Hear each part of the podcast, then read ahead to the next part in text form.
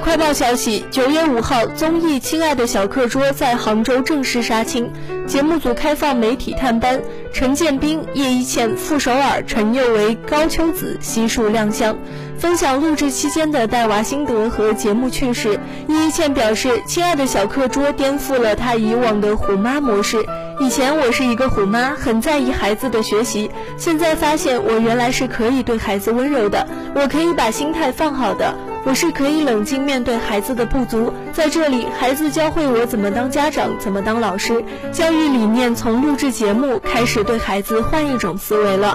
快乐比学习重要。他还笑言，节目对我有很彻底的改变。我感觉我女儿和儿子应该感谢这个节目，他们得到了一个好妈妈。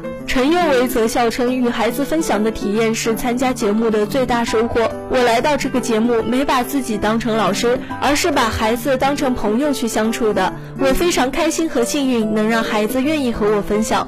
互相分享的过程是这次体验中我得到的最大的收获。陈宥维表示，在与萌娃们的相处过程中，他一大感触是对孩子说话要很用心，因为你不知道哪些话会影响到他。